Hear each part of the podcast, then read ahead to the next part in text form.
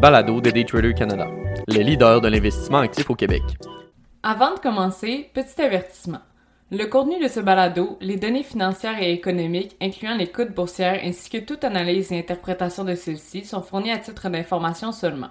En aucun cas, elles ne doivent être considérées comme étant une recommandation ou un conseil d'acheter, de vendre, de vendre à découvert ou poser tout autre acte envers toute valeur mobilière, tout instrument dérivé ou tout actif ou classe d'actifs quelconque. Bonne écoute! L'énergie, roi des marchés. Par Olivier Gélina, analyste financier et contributeur pour Daytrader Canada. Puisque la fin de l'année arrive à grands pas, certains en sont donc à évaluer leur portefeuille. La composition, les pondérations, les secteurs ou encore le style du portefeuille sont tous remis en question. D'autant plus que le statut économique a connu un changement de cap majeur dans la dernière année, il est bien de revoir les stratégies. L'inflation qui, malgré une stagnation, demeure élevée, bon nombre d'investisseurs cherchent tant bien que mal le rendement passif que peut leur offrir les divers véhicules d'investissement. Le secret ici est la consistance, jumelée d'un modèle d'affaires ayant fait ses preuves au fil des décennies. La bonne nouvelle est que nous en détenons plusieurs ici même, au Canada. Il y a plusieurs semaines de cela, un article avait été écrit sur les REITs, ou Real Estate Investment Trust, et leurs bienfaits face à l'inflation grâce à des distributions aux investisseurs de manière récurrente. Ces distributions, liées aux revenus de l'organisation, qui sont eux-mêmes liés au niveau des loyers chargés dans leur parc immobilier, permettaient d'obtenir une certaine couverture contre l'inflation. Les prix des loyers étant ajustés face aux coûts grimpants de la vie, les investisseurs peuvent en bénéficier indirectement. L'un des désavantages majeurs de ce véhicule d'investissement est que la croissance organique est souvent minime. Les distributions étant élevées et requises par la réglementation ne permettent pas de réinvestir massivement dans les parcs immobiliers.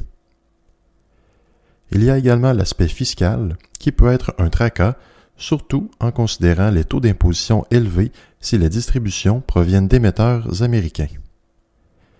Il est à noter que les REITs versent des distributions et non pas des dividendes. Il s'agit en réalité de retour en capital, ce qui complique la comptabilisation de l'outil. Il est habituellement conseillé de détenir les REITs dans un compte libre d'impôts tel que le CELI. Quoique les REITs demeurent une excellente source de protection contre l'inflation, des alternatives dites plus traditionnelles sont disponibles entrent donc en jeu les Dividend Aristocrats et Dividend Kings.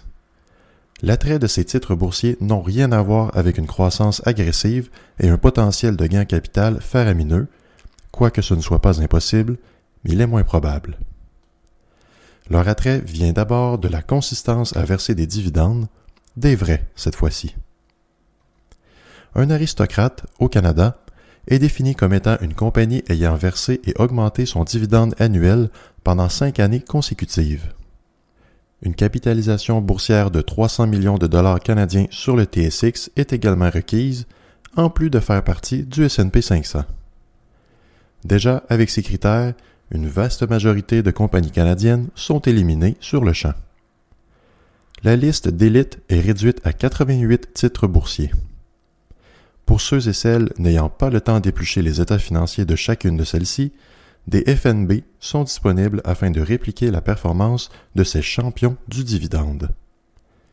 Par exemple, le FNB de BlackRock, ticker CDZ, regroupe les aristocrates canadiens sous un même titre.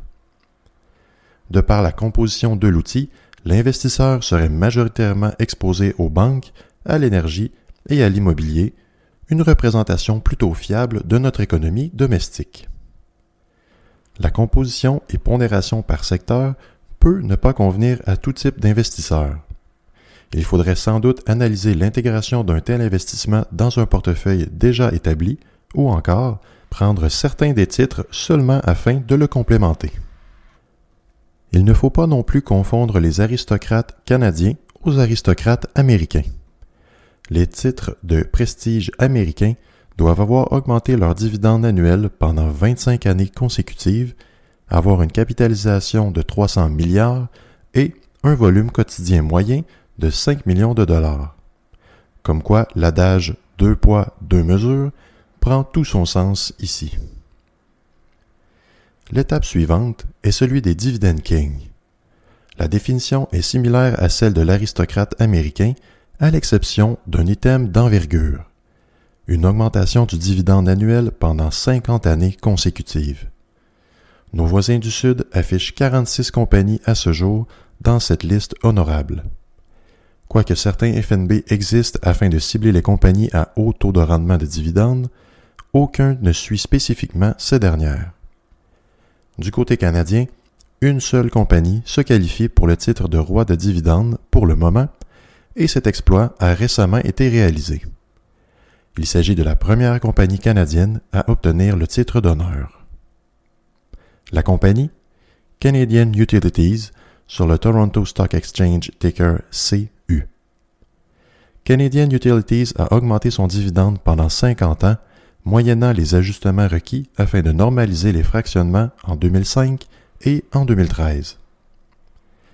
Le versement des dividendes est intimement devenu un vecteur d'intérêt pour le titre de la compagnie et celle-ci s'efforce encore aujourd'hui de répondre aux attentes.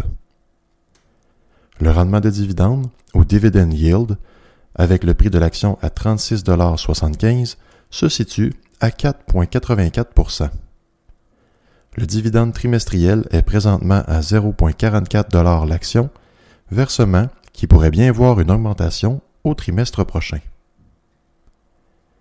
La compagnie canadienne suivant le plus près les exploits de Canadian Utilities est Fortis sur le Toronto Stock Exchange ticker FTS.